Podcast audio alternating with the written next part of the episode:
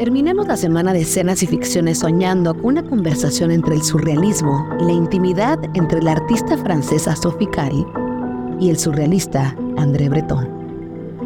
Sophie Calle, con una mirada enigmática y una sonrisa irónica, le dice, Monsieur Breton, es un placer conocerlo finalmente. Su obra surrealista ha influido en tantos aspectos del arte contemporáneo. Tengo muchas preguntas sobre su visión de la vida del artista.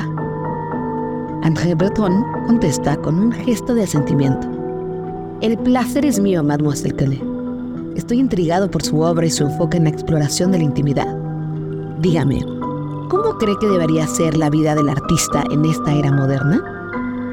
Sophie, sosteniendo su copa de vino tinto, le dice, bueno, Monsieur Breton, Creo que la vida del artista debe de ser un constante acto de subversión y desafío a las convenciones sociales.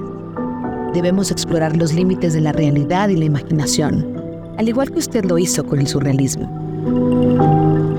André, nodando con interés, le responde, estoy de acuerdo en que la subversión es esencial.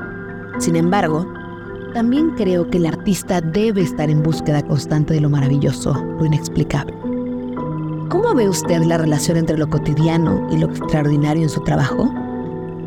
Sophie, reflexionando, le responde, mi obra a menudo encuentra lo extraordinario en lo cotidiano. Al igual que usted buscaba lo insólito en los sueños, yo lo busco en las historias personales y las vidas de las personas comunes.